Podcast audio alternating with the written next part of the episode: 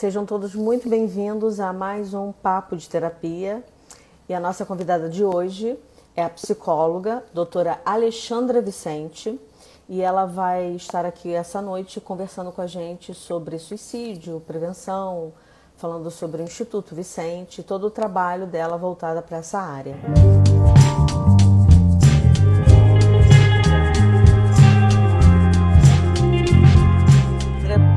nada, seja bem-vindo ao Papo de Terapia. Obrigada por você ter aceitado o convite, principalmente de um tema tão delicado. E quero já aqui deixar registrado o meu muitíssimo obrigada à nossa acho que a nossa amiga em comum, que é a psicóloga Jaqueline Lopes.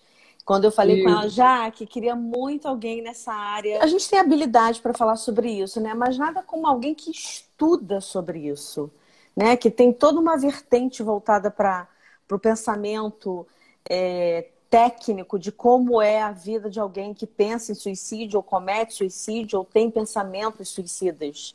E aí eu falei, Jaqueline, então o que você me indica? Ah, sem sombra de dúvida, a Alexandra. A Alexandra é referência na área. E aí, Alexandra, para quem não conhece você, eu queria muito que você se apresentasse. Quem é a Alexandra? Então, meu boa noite, né? Eu te agradeço primeiro, tá?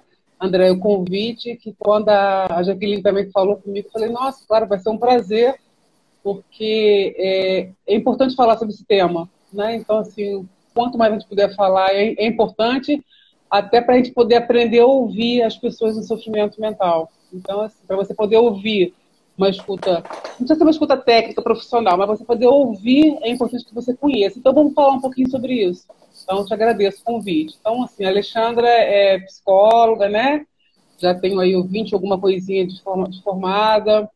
É, eu trabalho já com psicologia desde a minha formação, eu trabalho na instituição de segurança pública no Rio de Janeiro.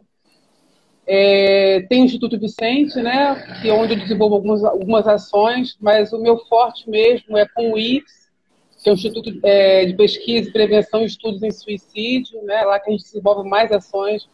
O IPS aqui no Rio de Janeiro, a gente começou a atuar como IPS né, esse ano, mas a gente já vem de um grupo de estudos, que é o GEPES, que nasceu na UERJ em 2013.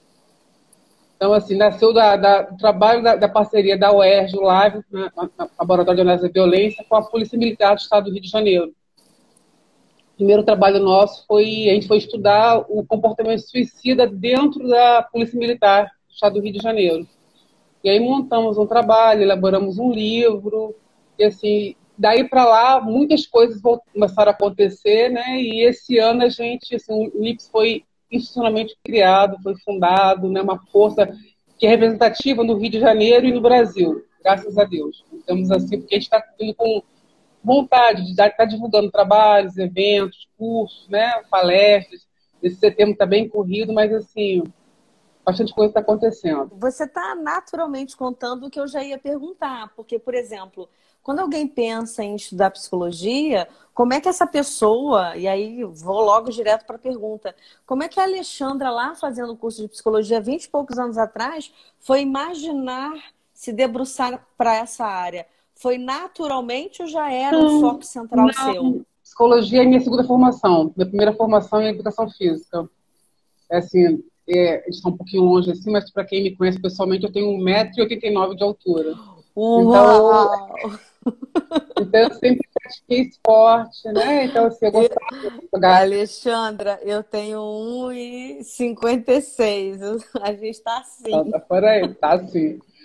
Então eu jogava basquete, então assim, naturalmente fui jogar basquete, fui fazer educação física. E no, mas eu fui para fora do estado do Rio, jogar fora do estado do Rio. E nessas andanças eu me deparei com muitas pessoas assim, jovens, adolescentes da minha idade, mas longe da família, muito sofrimento, assim, pode de depressão. Foi quando eu me interessei em estudar psicologia. Só que, por um certo conforto meu na época, adolescente, praticava esporte, falei, não, vou fazer educação física. Mas quando eu terminei educação física, eu já sabia que eu queria fazer psicologia. Né? Terminei educação uhum. física, já automaticamente comecei psicologia. E assim, mas a questão do suicídio não veio daí, não. A questão do suicídio começou mais ou menos em 2000 e 2008, 2009, eu, como eu disse para você, eu trabalho numa instituição de segurança aqui no Rio de Janeiro. E aí, quando eu fui trabalhar nessa atual unidade que eu trabalho hoje, eu me deparei com um tipo de trabalho que, quando acontece alguma ocorrência policial aqui no Rio de Janeiro, né, uma ocorrência de policial, assim, pessoas em comportamento suicida, pessoas em ameaça de suicídio, armadas, não, são armadas, tem que estar com arma, porque se não estiver com arma é o corpo de bombeiro, mas pessoas armadas, né, é, tentativa de suicídio com pessoas armadas, é, há um consenso que vai a Polícia Militar. E aí, no caso, mais especificamente, o Batalhão de Ações Policiais Especiais. Então, por conta desse trabalho, junto à, Unidade de Intervenção Tática do BOP, foi que eu comecei a me deparar com pessoas em comportamento suicida, né? Pessoas que... E aí foi quando veio a questão do interesse. Como é que, como é que lidar com isso, né? Você vai para uma situação dessa, você tem que dar um, um suporte, né? No caso, negociador, mas que, nome, que fenômeno é esse? E aí foi quando eu me aproximei da professora Deise Miranda. Estava uma, uma coincidência, né, digamos assim, estava estudando o fenômeno dentro da Polícia Militar. E aí, a princípio, eu fui, não, então vamos conhecer isso. E ela me convidou para o grupo, eu entrei, e aí, foi de 2010 para cá, a gente está tá nessa parceria. Mas foi por aí, não foi aquela coisa automática, vou estudar suicídio, não. Eu me deparei com o fenômeno e quis entender melhor, e aí fui né, tanto é que, assim, tanto o meu mestrado como doutorado não tem a ver com isso. Isso é uma coisa agora, digamos assim, um pouco mais recente para mim. Sim, sim. É, eu vou começar perguntando, talvez, uma, uma das coisas que eu mais recebo é, durante as lives, durante a semana, são esse, é esse tipo de pergunta. Por que foi é, escolhido setembro e por que só um mês e por que setembro amarelo? Então, não foi. É, isso é por conta de uma situação que aconteceu, não aqui no Brasil, né? Uma situação com um garoto, né? E, na verdade, a OMS criou o dia, né, o dia 10 de setembro, que é considerado Dia Internacional né, de Prevenção, não só ao comportamento suicida, mas como a, depressão também. Aqui no Brasil, essa questão do, da, do, do dia né, chegou mais ou menos em 2015, através da ação do CVV, aqui no Brasil, 2015 mais ou menos. CVV, mais o Conselho Federal de Medicina, mais a Associação Brasileira de Psiquiatria. Mas aqui no Brasil já não chegou só o dia, chegou o mês todo, setembro amarelo. Né? E aí a questão do amarelo tem a ver com, a, com a, essa questão da, da vida, da do atenção. sol, né? da atenção, isso, isso da atenção, isso. né? Do, do, você realmente é, de cuidar, né? do acolher. Né? Uhum. E aqui no Brasil durou não só o dia, mas foi o mês todo de atenção a isso. Então não tem assim é uma coisa mais recente e está crescendo, né? Mas é uma coisa ao mesmo tempo que a gente tem que tomar cuidado com isso, na maneira como é tratado. Isso. Também tem efeito oposto, né? No ano passado é, a gente viu estudos que mostraram isso pra gente. Perfeito, é isso que eu ia te perguntar, porque assim, a gente acaba abrindo é, bastante informação, mas também de que forma essa informação ela é isso. passada, né? Então a gente tem que ter muito cuidado principalmente porque é um tema extremamente delicado. E aí vou emendar com outra pergunta que justifica aqui minha fala. Alexandra, você acha que em algum momento, você que se debruçou para essa área, em algum momento todo mundo acaba tendo algum tipo de pensamento suicida durante a sua vida? Então, é, os estudos mostram que uma, uma, uma, significativa parcela depois você para em comportamento suicida, você abrange também assim, é, pensamentos de morte, ideação com sem planejamento, aí tem a questão da ameaça tentativa. Então, aí são, são alguns níveis aí, mas que de, de certo modo é, são considerados comportamento suicida. Uma coisa é você falar, ah, eu não estou aguentando mais, estou cansada dessa vida. Isso é um pensamento de morte, estou cansada, quero morrer. Mas aí se você pergunta para a pessoa, não, falei é o modo de falar, não tem, nada a ver, foi uma coisa, né? Então tem pessoas que, né, modo de dizer. Tem pessoas que, às vezes por conta de um quadro depressivo maior, ou às vezes por uma, uma tristeza, uma, uma decepção, uma frustração muito grande, né, dizem que tem vontade de morrer, mas é aquela coisa, não tem planejamento, então é, é um outro nível. Mas, assim, mas não, a gente não pode dizer que é a totalidade. Há um número significativo de pessoas que vão é, apresentar isso. Mas são dados difíceis de você conseguir mapear, porque é, a maior parte é nível de ideação. Né? Ideação, uhum. se ela não tem planejamento, então o estudo que você vai fazer sobre isso é complexo. porque nem todo mundo, dependendo do tipo de pesquisa, você vai levantar um tipo de resultado. Então, assim, mas, de certa maneira, são números significativos. Mas você também não pode assim, dizer que é ou não é, porque precisa de mais, ainda mais, mais pesquisa. Podemos traçar já um perfil desse, é, dessa tendência, que, das pessoas que têm essa tendência ao suicídio? É o tipo da situação, o que, que acontece? Aí você, não tem como você falar sobre isso sem você falar dos fatores de risco. Porque o, o fenômeno do suicídio, ele não é uma, não tem um aspecto, ele é multicausal.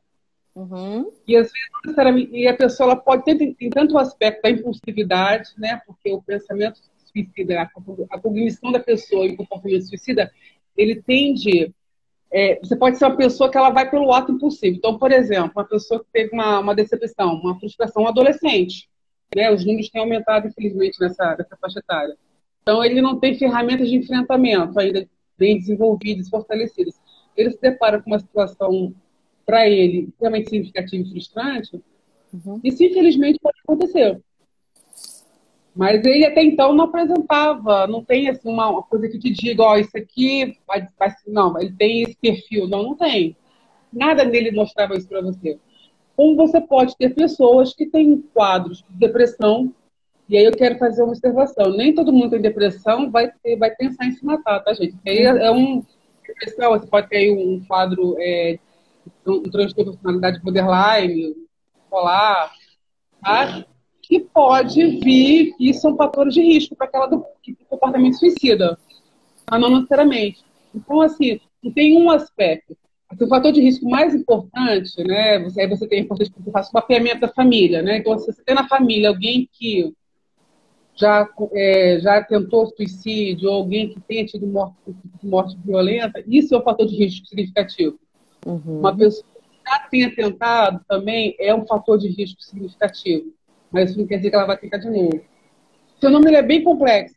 Você não tem aquela coisinha, isso aqui, ah, fulana, a gente vê assim, modo coloquial, ah, fulano se separou da esposa, você fez isso porque tentou, tentou suicídio e se separou da esposa. Isso aí a gente está vendo a pontinha do iceberg, a gente está vendo assim, depende do fator que desencadeou.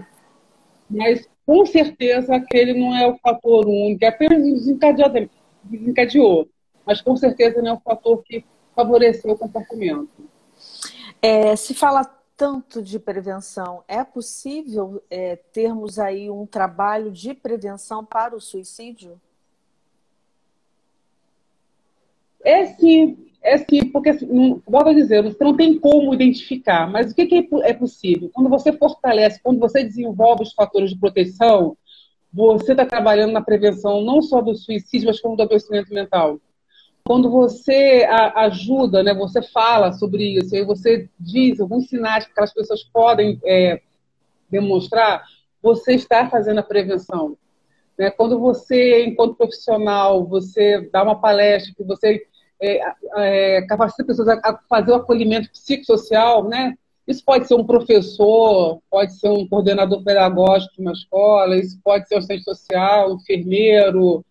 Quando você, a pessoa consegue acolher, isso já é prevenção. Quando você consegue entender que comportamento suicida não é frescura, não é babaquice, não é coisa de gente fraca, de gente forte, você consegue respeitar isso, entender que aquela pessoa precisa de acolhimento, não cabe a você julgar, porque ah, ela pode estar ali de. Pode, mas não cabe você julgar, cabe você acolher e levar ao profissional de saúde mental. A gente costuma dizer, não adianta você, quando você faz acolhimento a esse tipo de pessoa, você falar assim, ó, oh, vai ficar tudo bem, ó, procura um médico ou um psiquiatra que vai ficar tudo bem. Porque ela não vai procurar um médico ou um psiquiatra. Você tem que pegar na mãozinha dela e ir com ela ao médico, ao psiquiatra, ao psicólogo. Você tem que estar do lado dela, porque falar para ela ir, ela não vai. Dificilmente ela vai procurar ajuda sozinha. Então, assim, uhum. acho que tem. Acho não, tem como prevenir, sim. Tem sim. É, eu acho que você trouxe questões importantes para que a gente pense o quanto é, o quanto é importante falar sobre temas que são é, sempre escondidos, né? É, é, difícil falar sobre morte, é difícil falar sobre tentativa de suicídio ou sobre alguém que morreu na nossa família porque cometeu suicídio. É difícil falar sobre doenças degenerativas. É difícil falar sobre dor. E quando você, quando eu faço essa pergunta da prevenção para todo todo psicólogo que conversa um pouco comigo, é, eu acho que a prevenção é, é o fator mais importante. É, é, não sei se o mais importante, né? Um dos mais importantes, mas eu, eu realmente considero o mais importante é, é, em todo o trabalho que a gente realiza. Eu acho que a psicologia é um trabalho de prevenção. Porque quanto mais você se dedica a tudo que causa dor e te atravessa de uma forma muito negativa, independente da idade e do arcabouço emocional que você já construiu até aqui, você, quanto mais esse profissional fala para você, quanto mais um familiar conversa com você sobre a sua depressão, sobre a sua dor física, sobre uma esclerose múltipla, aquilo vai sendo desmistificado, aquilo vai sendo quebrado alguns tipos de paradigmas necessários para a gente entender que toda dor tem que ser vivida de forma transparente e de frente porque senão você vai ficar adiando um problema. Então, quando eu pergunto isso para você e você vem com toda a força dizendo, não, o orientador pedagógico dando uma palestra, o médico psiquiatra dando uma palestra, nós, dentro de escolas, de instituições, e quando a gente consegue compreender é, é, aquela pessoa fragilizada que precisa literalmente de um movimento físico nosso de pegar na mão e levar essa pessoa a uma instituição ou um profissional de saúde, isso é prevenção. E eu fico muito feliz em ouvir isso, é, Alexandra, porque é, é, é, eu acho que é, essa é a verdadeira prevenção, é quando a gente fala sobre a temática. E é isso que a gente está fazendo aqui hoje. É, dá para a gente perceber é, algum tipo de risco antes da pessoa cometer o suicídio? É, o que eu estou falando assim, de sinais, né? A gente fala o tempo inteiro de sinais, mas a pessoa que está ali dentro da família, ela realmente tem condições de perceber isso? Então, é, eu tenho muito cuidado quando eu falo sobre isso, porque assim, é muito complicado você falar que dá sinais, aí você fala assim, eu falo assim, olha, a pessoa dá sinal, tá? mas aí você vai falar, você trouxe pai, uma mãe, um irmão que falou, gente, eu não vi o sinal, meu filho com meu pai, com minha mãe, com meu irmão deu, que espécie familiar eu sou. Então, assim, é muito complicado você falar isso. O que, que, que, os estudos vão mostrar para gente? Esses sinais vão acontecer. Podem acontecer. Como eu disse para você, o, o, comportamento ele pode ser impulsivo. A pessoa ele pode ter um, um, uma pessoa que não tem nenhum problema de saúde mental, não tem nada que te diga que você de onde isso veio. E ela pode cometer. E você pode ter uma pessoa que está adoecida, que você acha que está com quadro de depressão já dois, três anos, aquele quadro, e não comete. Né? Então, assim, é, para quem está dentro de casa é muito mais difícil. Por quê? Porque você nunca vai entender que aquele, ó, vai ficar tudo bem. Ó, eu estou mal, mas olha só, tá tudo, tá tudo horrível, estou com depressão, estou desempregado, terminei meu casamento, aí eu li para você falar, olha só, não, fica bem, fica tudo bem, que agora eu já sei o que eu vou fazer, tá? Eu vou resolver tudo isso já. Isso que eu tô falando aqui é muito complicado. Uhum. Mas que o familiar pensa, caramba, agora eu tô percebendo que ele vai reagir, vai ficar bem. Então, assim, é, é muito difícil você ouvir isso né, e acreditar que alguém vai fazer alguma coisa, poderia acontecer. Então, assim, eu, eu gosto de dizer assim, dá alguns sinais sim, mas isso é muito sutil. Então, é, é por isso que é importante se você acompanhar o tempo inteiro. Né? Você, no caso, um adoecimento mais crônico, questão da depressão, né? É, ter a oportunidade de chegar e conversar, é uma coisa muito importante, né? Você está falando a questão do tabu. Uhum. A gente tem em casa alguém que está sofrendo, que fala isso pra gente, olha só, eu fica tranquilo que eu já sei o que eu vou fazer, eu vou resolver tudo isso. Você levantou a anteninha, gente, chega, pergunta. Não tenha medo, ah, mas vou perguntar, vou dar ideia. Você não vai dar ideia, porque se ele já tiver com a ideia, ele só vai te falar. E uhum. se ele uhum. te falar, você vai abrir um canal de comunicação para poder ajudar, pegar na mão e levar para o médico. Então, isso que tem que ser feito. Então, está na dúvida, está começando a achar estranho, né? E aí, porque acho que o mais importante, a rotina muda, né? Mas diferente de comportamento suicida, mas assim, isso é um sinal de sofrimento mental. A rotina mudou, passou mal na escola, você faz poucos amigos, né? não está tomando banho, você vê que foi, foi desempregado. Ou seja, não é questão de, de comportamento suicida. Você está vendo que está tendo impacto na vida social, né, familiar, profissional. A pessoa está em sofrimento. Chega para conversar, pergunta. Se ele falar alguma coisa que você acha, peraí, está estranho, acendeu a luzinha vermelha, pergunta. Fulano, ah, né, você está pensando em se matar? É isso? Você não vai dar ideia. Porque se ele não estiver pensando, ele vai falar, não, estou cansado, não aguento mais, mas não desisto, não, não vou largar o osso, não, uhum. não é isso, não, pode ficar tranquilo. Aí, ou senão ele vai falar, não estou, ou ele vai chorar, você vai perceber. E se ele concordar, aí você vai ter que me ajudar. Agora, se você não perguntar, você vai ficar preocupada, tensa, nervosa, com medo. Né? Não vai saber o que está acontecendo. E uma outra coisa que também é importante, Andréia, leva sempre em consideração. Ah, mas quem fala, esse negócio é quem fala que quer se matar é mentira. Quem quer se matar, se mata. Não. Leve em consideração, não nos cabe julgar, não nos cabe avaliar o que é o que não é. Não é pra gente. Então, assim, se tá falando que vai fazer, ah, mas fala todo dia que vai fazer, gente. Ah, quer chamar atenção. Então, olha só, a gente tem milhões de maneiras de chamar atenção. Tem que botar uma melancia na cabeça. Mas por que eu estou chamando, quero chamar atenção dizendo que vou me matar? Alguma coisa já não está legal. Eu poderia querer, não sei, eu poderia ficar pelado, eu poderia fazer outra coisa, engordar, eu poderia fazer outra coisa para chamar atenção. Mas se eu estou falando que vou me matar, então já essa minha maneira de querer chamar atenção, já, digamos assim, já é uma maneira saudável. Então, mesmo que eu não, não vá fazer, já estou precisando de ajuda. Uhum. Então tem que se levantar. Então é hora de parar e sentar e conversar. É, não de ficar julgando que é bobeira, que fala, não faz, porque faz sim. Essa pessoa, quando detecta, está em casa, detectou que tem alguém fragilizado, principalmente a palavra correta é essa que você usou, está em sofrimento emocional e esse sofrimento ele está no nível do insuportável.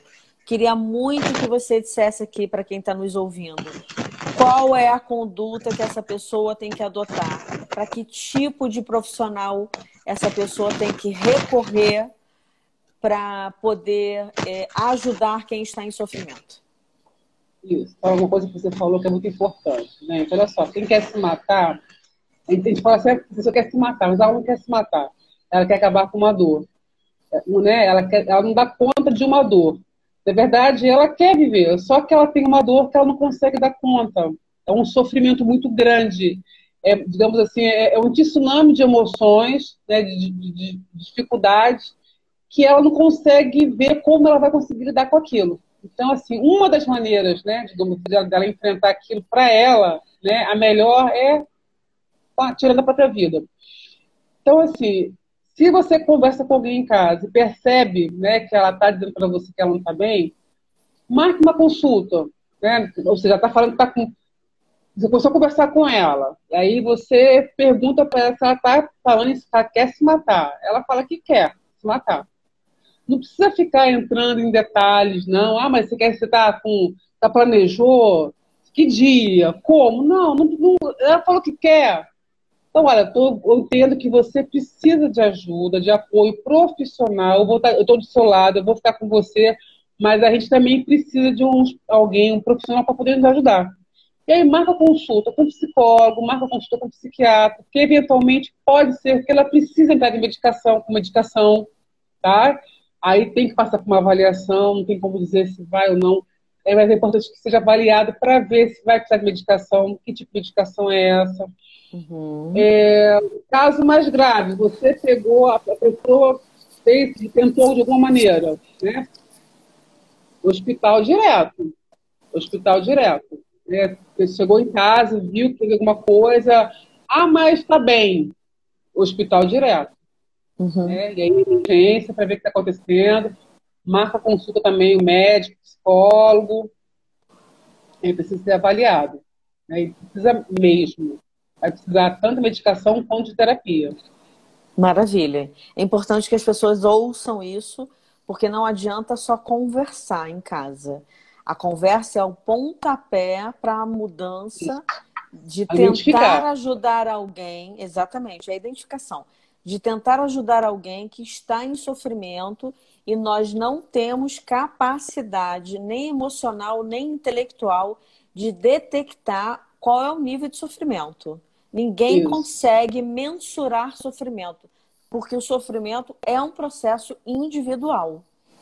Você vem de, de um estudo voltado para um público que também está em, é, em sofrimento, inclusive nos últimos 10 anos, a síndrome de Burnout ou burnout é, aumentou consideravelmente no público é, de policiais, profissionais da área da saúde e educadores. É, o que, que você verifica nos estudos que é o ponto comum por que, que esse sofrimento é acometido para esse público? Nossa, na área de segurança pública, uma grande dificuldade que a gente tem, além do burnout, é a questão do TEPT, né, que é o transtorno de estresse pós-traumático. Isso é um aspecto também que é, é muito vivenciado. Você pode falar um pouquinho do que, que é isso para quem está assistindo? Porque tem muita gente que está aqui no Papo de Terapia que não entende essa, essa nomenclatura, Alexandre. É legal a gente explicar. Então, Tá? O transtorno de estresse pós-traumático é, um, é um, tipo, digamos assim, de um estresse que ele, ele, é, ele é patológico, né? Porque o estresse, de modo geral, ele, digamos assim, ele tem considerado estresse positivo, negativo, mas o ele é um quadro patológico que vai surgir após a experiência de uma de quase morte. Ele assim tem vários tem vários critérios diagnósticos, mas assim, para resumir, né? A uhum. pessoa passa por uma situação extremamente impactante, né? quase morte, e ela desenvolve uma série de sintomas que, que levam ao adoecimento mental. Né? Não que, ela, não que ela tenha um, necessariamente um surto psicótico, não é isso. Ela pode até, posteriormente, né, com o agravamento desse quadro, realmente complicar um pouquinho mais.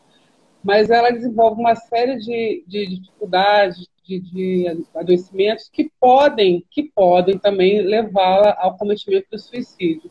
Uhum. E nessa população mais específica, né, em relação à segurança pública, realmente são é uma população é, mais vulnerável, né? Mas um aspecto que diferencia muito é a questão do fácil acesso aos meios. Né? Por exemplo, se eu resolvo cometer suicídio, eu, Alexandre, é, eu vou ter que pensar uma estratégia. E aí, o que, que eu tenho mais? Né? Eu vou ter que pensar em alguma estratégia. Não sei, o que, que eu vou fazer? Né? Uhum. O de segurança, ele tem uma arma na cintura. E aí você vê a questão da impulsividade, porque os homens também são mais impulsivos, né? As mulheres, elas tentam mais, mas quem mais comete suicídio são os homens. Os Sim. homens mais efetivos. As mulheres tentam mais, né? Mas também realizam, tá? Mas os homens são mais efetivos. Então, assim, essa questão do fácil acesso às armas é que favorece tanto, tanto os policiais quanto os profissionais aí na área de saúde também, a questão dos médicos, né? Também, uhum. né? o fácil acesso aos meios também.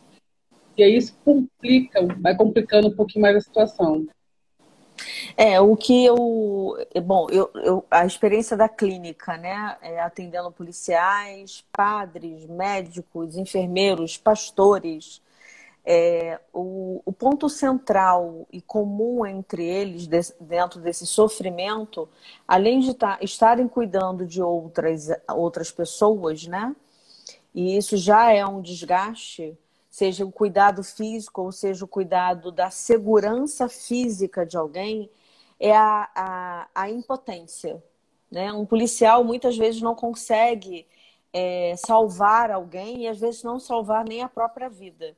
É, em função da, de toda a vulnerabilidade que, que, é, que é acometido do trabalho. Com relação aos médicos, o que eu mais escuto é o despreparo e isso, Alexandra, me preocupa até hoje. Isso é uma coisa que eu escuto há 24 anos no consultório. Isso é muito grave. Médicos, enfermeiros, técnicos de enfermagem que trabalham em hospitais, em redes muito grandes, com muita pressão, pouco salário, enfim. É, essas pessoas estão num desgaste é, físico já muito grande e eles não dão conta da quantidade de mortes diárias em função da, da incapacidade técnica por falta de uma medicação ou porque de fato não há nada que possa ser feito porque estava é, fora das possibilidades terapêuticas daquele momento. E não se há um, nenhum tipo de trabalho voltado para esse público desde a graduação. É, nenhum médico, nenhum enfermeiro, nenhum técnico é preparado para perder ninguém dentro isso. do trabalho, do, do, do, ambiente de trabalho. E isso é muito tóxico, isso é muito grave. E eu fico cada vez mais preocupada porque a tendência é que a, o número de, de suicídio aumente no mundo inteiro, porque isso não é só Brasil. A dificuldade da gente falar sobre essa temática, onde a gente está falando sobre a dor humana, o quanto as pessoas não dão conta de cuidar de outro, o quanto não dão conta de perder pessoas durante o trabalho, isso atravessa esses profissionais.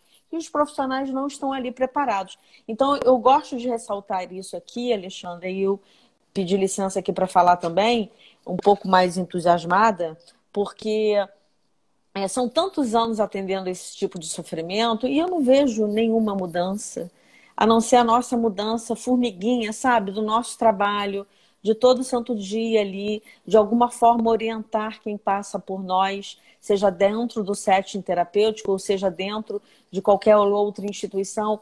Eu, durante muito tempo, fiz estágio na Polícia Militar, eu, fui, eu fiquei dois anos dentro da polícia, e ali a gente treinava os profissionais a terem uma, uma reação um pouco mais é, controlada, mas e o desgaste, né? Então são muitas coisas envolvidas, além do salário, além da carga horária de trabalho altíssima, enfim. E aí é, é, tem uma pergunta aqui fascinante, tem duas, mas essa daqui eu vou repetir. Não sei se você está acompanhando, é da clínica é, habilitar, reabilitar. Hum.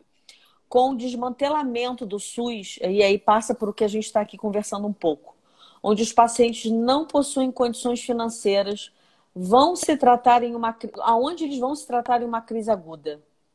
A gente tem algum lugar aqui no Rio de Janeiro, especificamente no Rio, porque a gente está no Rio, né, Alexandra? É que a gente possa encaminhar além do Pinel? Então, aí tem aquelas as áreas, de, as, as regiões, né? Porque como eu não, eu não trabalho com, com esse público do SUS, então eu fico Sim. um pouquinho assim, diretamente, né? Mas, assim, você tem Pinel, você vai ter algum, alguns pontos de emergência, mas que, por conta dessa questão da pandemia, também sofreu alteração, sofreu algumas modificações, estava tendo uma rotatividade entre eles, então, assim, realmente é bem complicado. Tem o Serra Barra, também costuma ser um ponto para onde eu encaminho as pessoas eventualmente. Aqui na próximo da Vila da Penha, Aqui tem um local também, que eu esqueci o nome também. Tem, tem um Anjo Del Castilho também. Tem o Pedro uhum. II. Assim, por conta da pandemia, está mantendo uma rotatividade. Então, assim, é, realmente é, é, bem complicado, porque é, pessoas que, que, quando assim, passam por tentativa de suicídio, o ideal é que ela fique em internação. Mas, infelizmente, o que a gente vê acontecer, a não ser que o quadro dela realmente né, tem um risco de, de morte, Fora uhum. isso, ela sai no segundo dia. Né? Se ela quebrou um tornozelo, ingesta um tornozelo dela, manda ela para casa, né? Se ela, se ela ingeriu, dependendo do que aconteceu com ela, né? Aquilo ali é tratado clinicamente e ela sai como se fosse uma questão simplesmente clínica, né? Uma questão uhum. da psiquiatria, a não ser que realmente, assim, seja curta, do contrário, ela vai para casa. Sim, sim. É, eu acho que na pandemia a gente é, está é, tá um pouco perdido para onde encaminhar. A única referência que a gente tem aqui no Rio, nesse momento ainda aberto, existe uma rotatividade entre os profissionais, é realmente o PNEL. O PNEL vai fazer uma avaliação e um acompanhamento. A pessoa, quando ela está em crise aguda, é para lá. Isso não significa que é, o fato de vocês ter tentado o suicídio, você tem um transtorno associado, não necessariamente. É, e isso é uma coisa muito legal a gente falar aqui, Alexandra. É, isso é muito confundido. É, o fato de você tentar suicídio não significa que você tem algum tipo de transtorno mental associado, como uma esquizofrenia ou a bipolaridade Isso. tipo 1, ou borderline. É, é, ao, ao, contrário, às vezes você não tem nenhuma patologia instalada, nenhuma psicopatologia instalada, mas você tem um quadro, uma condição social ou financeira muito grave. Então, assim como a gente assistiu o alto número de violência doméstica no, no meio dessa pandemia toda, muitas mulheres e alguns e alguns bons homens também passaram por isso. A violência doméstica também não é uma temática só feminina, não é uma questão de gênero. É, é, vale aqui lembrar que a gente está um pouco perdido nesse momento da pandemia. Então, se você tem alguém nesse momento sofrendo, encaminhe para um hospital mais perto e ali sim eles vão encaminhar provavelmente para o Pinel ou para alguma instituição perto mais perto Isso. possível que esteja ali é, recebendo essas pessoas que estão em sofrimento. Com relação à segunda pergunta que ela faz, existe essa rede de apoio de profissionais para dar esse tipo de assistência? Então, a gente acabou respondendo um pouco, mas eu quero aqui salientar o seguinte. Quando você vê algum sinal de um jovem ou de uma pessoa mais velha, porque é, ficou viúvo, né? Isso, isso passa também sofrimento, né? É, é, o importante é que você entenda o entorno. Então, por exemplo, eu venho de Nova Iguaçu, né? Eu, eu, eu nasci e, e, cresci nessa cidade.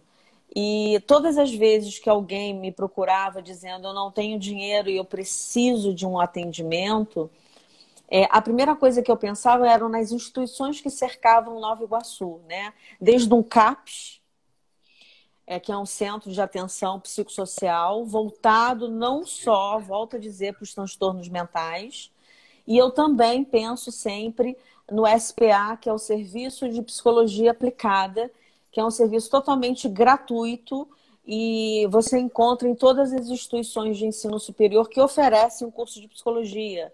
Então, essa também é uma alternativa para quem não tem condições financeiras de procurar um atendimento psicoterápico já o quadro, é, já a assistência de psiquiatria, eu não vou ter é, é, conhecimento a não ser o CAPES. Né? Dentro do CAPES a gente encontra profissionais da área da psiquiatria. Mas gratuitamente, além do CAPES, eu não sei. Eu não sei se você tem alguma outra orientação que possa nos dar, além daquilo que eu falei. Olha, gratuitamente, eu assim, você vai do profissional, que você conhece um ou outro aqui que faz isso entendeu? Um ou outro, você agora não tem uma rede montada em relação a isso. Uhum. Vai ter um profissional ou outro que dá que oferece atendimento, não tem uma rede formada que você possa encaminhar esse tipo de pessoa. Eu conheço pessoas que fazem isso gratuitamente, mas assim, não é uma rede. Sim, sim. É, é por isso que é importante a gente pensar no SPA e no CAPS. É, Alexandra, é, a gente sabe o quanto o CVV, que é o Centro de Valorização da Vida, tem um trabalho lindíssimo há anos voltado para essa demanda. E eh, acho legal a gente falar também um pouquinho sobre isso, né?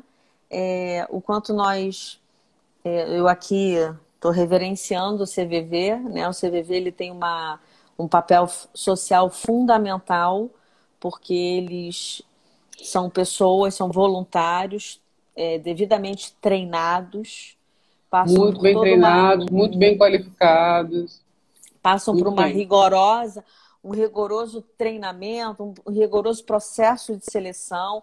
Não basta você desejar ser voluntário, você tem que passar por todo esse processo.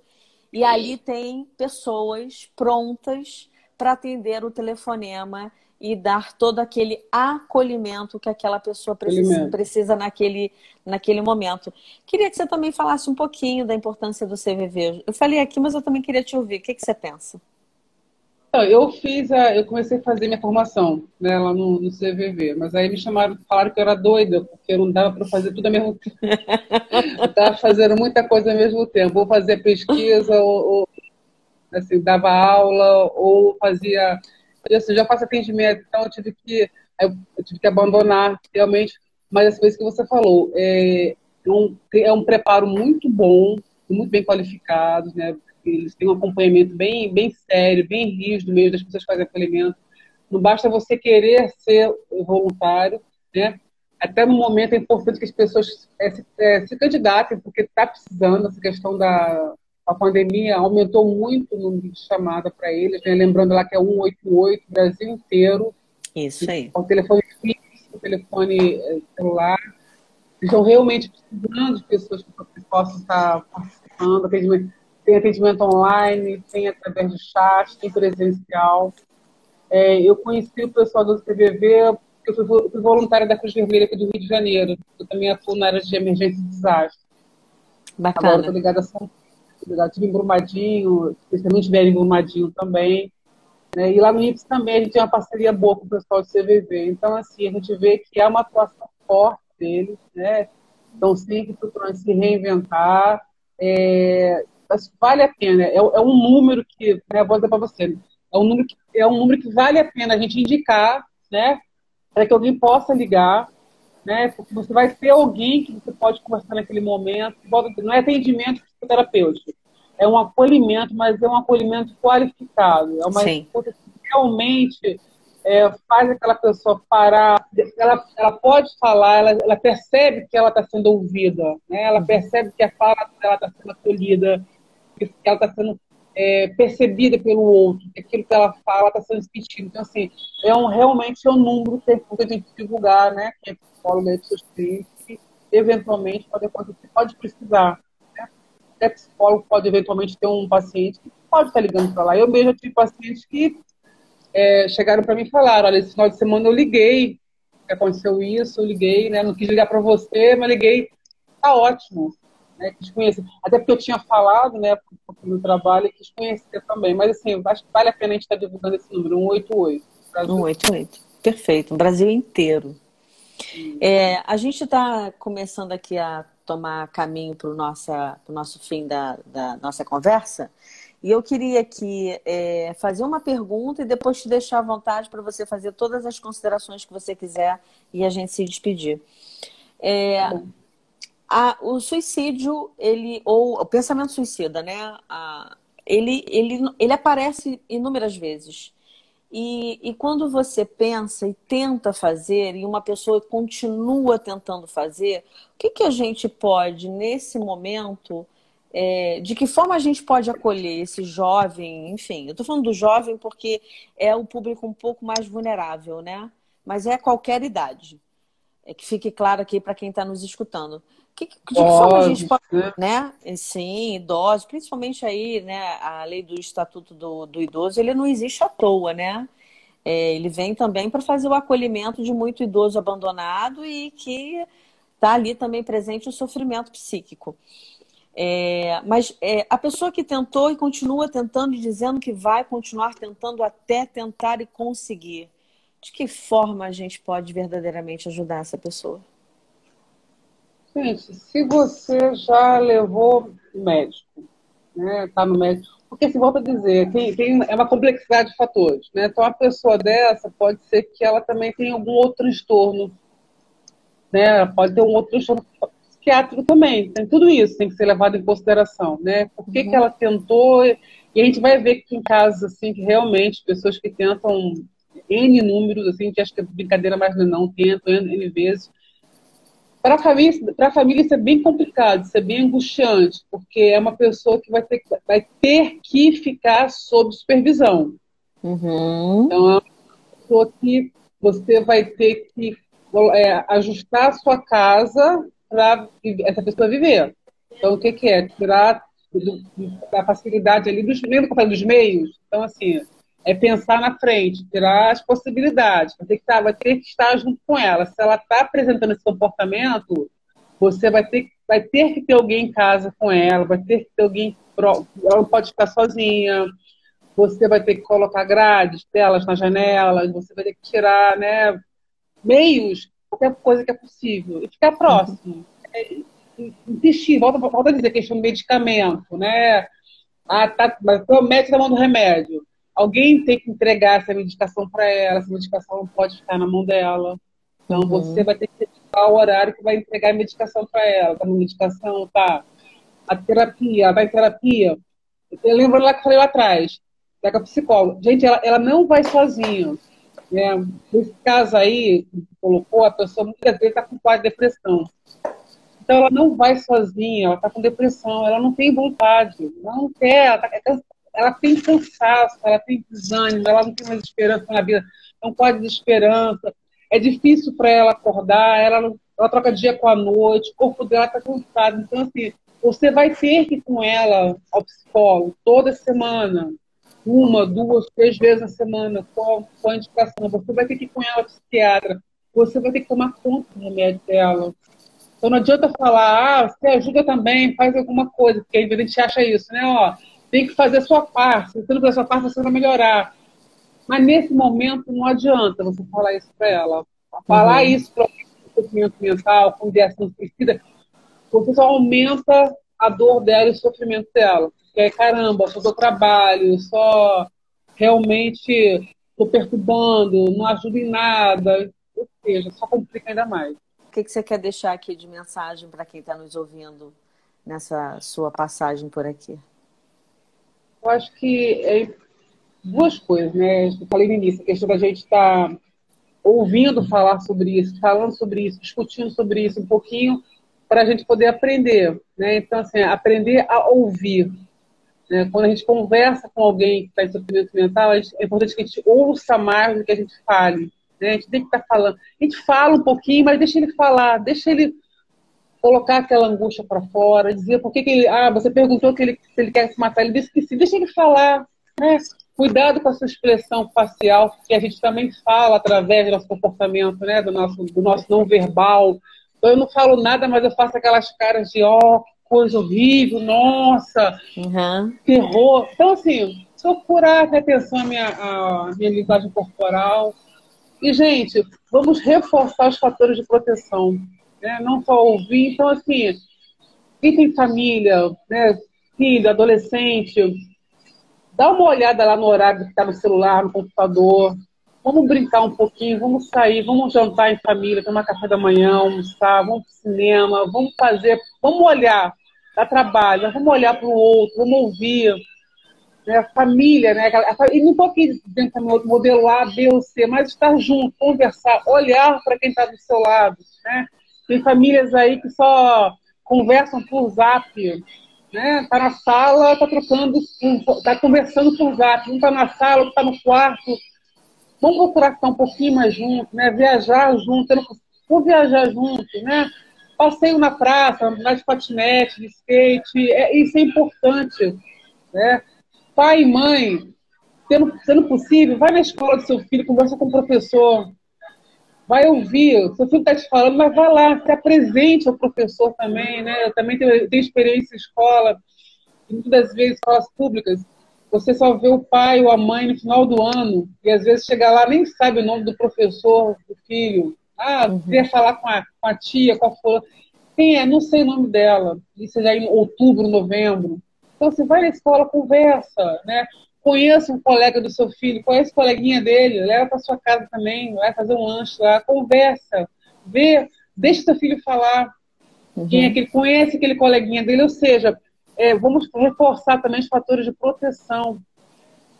É, a, gente fala, a gente falou aqui né, daquilo que favorece o adoecimento, mas vamos falar daquilo também que ajuda né, as pessoas confiarem umas nas outras, saber que na família vai ter o suporte que ela vai precisar, que o pai e a mãe vai estar ali do lado, que vai conversar, que vai trocar, sem julgar. Olha, né? Uma outra questão que a gente não falou aqui, que não era o objetivo, mas que é importante a questão da, da autolesão sem intenção suicida. Sim. Então, assim, olha para o teu filho. Muitas vezes a criança está andando, puta, desculpa, grande calor, muito calor, está com aqueles casacão, muito... olha, vê lá como é que está o corpo do seu filho, olha com ele, conversa com ele. Eu tive é, paciente com, com cortes no pescoço, a família não viu. Nossa. Então, assim, olha, olha, olha para o teu filho, o que está acontecendo com o adolescente, seu idoso, a pessoa idosa, depois da, da aposentadoria, né, aposentadoria, os filhos casam, muitas vezes fica viúvo, essa solidão também, né, essa solidão, não tem tanto maltrato, não, mas essa solidão também pode ser um fator de risco, dependendo do perfil dessa pessoa. Uhum. Então, procura sempre com seu idoso, né? Seu pai, sua mãe, sua avó, mora de liga, liga uma vez por, uma vez por dia que seja, bom, fala que você está ali presente, que você, ó, qualquer coisa liga para mim, mas você liga também, não espera ligar, vai visitar, né? Uhum. Muito bem, Alexandre. Olha, muitíssimo obrigada pela sua participação. Eu tenho certeza que quem nos ouviu aqui entendeu exatamente que existem sim fatores de risco mas também existem fatores que são motivadores para que essa pessoa possa tentar sair do cenário de sofrimento psíquico. Obrigada, viu? Obrigada mais uma vez. Eu te agradeço, Andréia. Foi um prazer estar com o seu trabalho. Meus parabéns, né? Obrigada. Continue levando à frente aí, facilitando o conhecimento, o acesso às pessoas a esses temas que são tão importantes para a gente no dia a dia. Tá bom? Grande Obrigada. parabéns para vocês aí. Um grande beijo para todo mundo aí. Fique em paz. Um beijo. Fica com Deus. Oh, tchau, querido. Tudo bem, gente. Agradeço aqui a presença de todos. Bom final de semana e a gente se vê sexta-feira que vem às 20 horas. Tchau, tchau.